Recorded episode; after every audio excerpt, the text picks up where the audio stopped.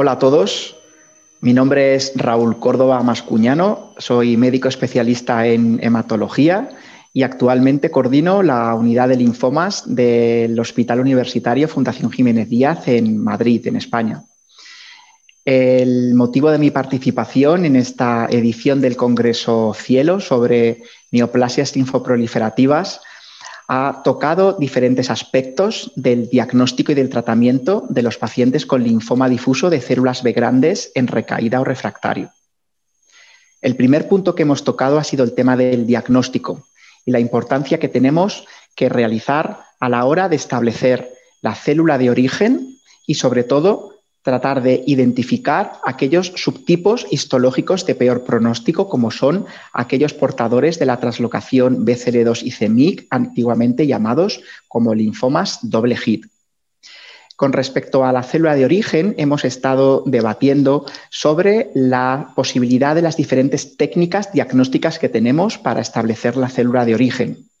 Los estudios iniciales se hicieron con estudios de perfiles de expresión génica, los Gene Expression Profiling, que luego no se podían llevar a cabo en los laboratorios de anatomía patológica.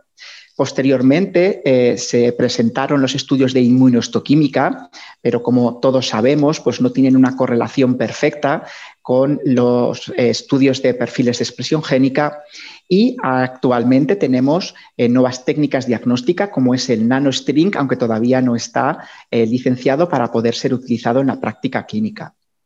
Es cierto que el identificar la célula de origen nos va a dar un factor pronóstico porque sabemos que aquellos pacientes con un linfoma difuso de células B grandes con el fenotipo activado, el ABC, tiene un peor pronóstico y van a tener peor respuesta a los tratamientos, pero a día de hoy no tenemos una estrategia de tratamiento adaptada a la célula de origen. Todos los ensayos clínicos basados en R-CHOP más la combinación de otras moléculas como bortezomib, ibrutinib o lenalidomida no han alcanzado el objetivo de primario de conseguir mejor supervivencia libre de progresión ni mejor supervivencia global. Por lo tanto, seguimos investigando cuál es la mejor opción de tratamiento para estos pacientes con el peor pronóstico, es decir, con el fenotipo activado.